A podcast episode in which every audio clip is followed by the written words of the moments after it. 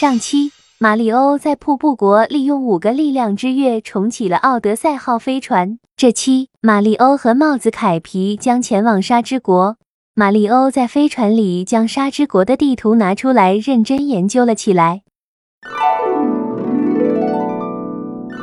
沙之国国如其名，拥有赤红的沙子。它有两个民族：阿赤尼亚人。官象，它的气温极高，平均气温达四十度。它有一座小城，可以作为据点。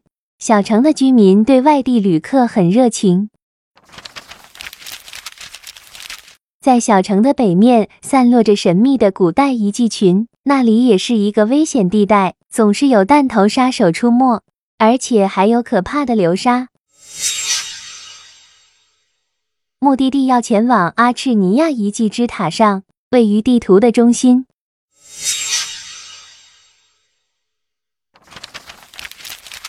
马里欧继续翻看地图，这里还有一个倒金字塔，它形状独特，非常不符合常规。流传着里面藏有结婚戒指的传说。这个国家里有一种交通工具——莱德巴士，只要先给他预付一定的车费，他就能让你在沙漠上纵横驰骋。接着还有一个仿若度假胜地的绿洲，这是真实存在的吗？还只是海市蜃楼？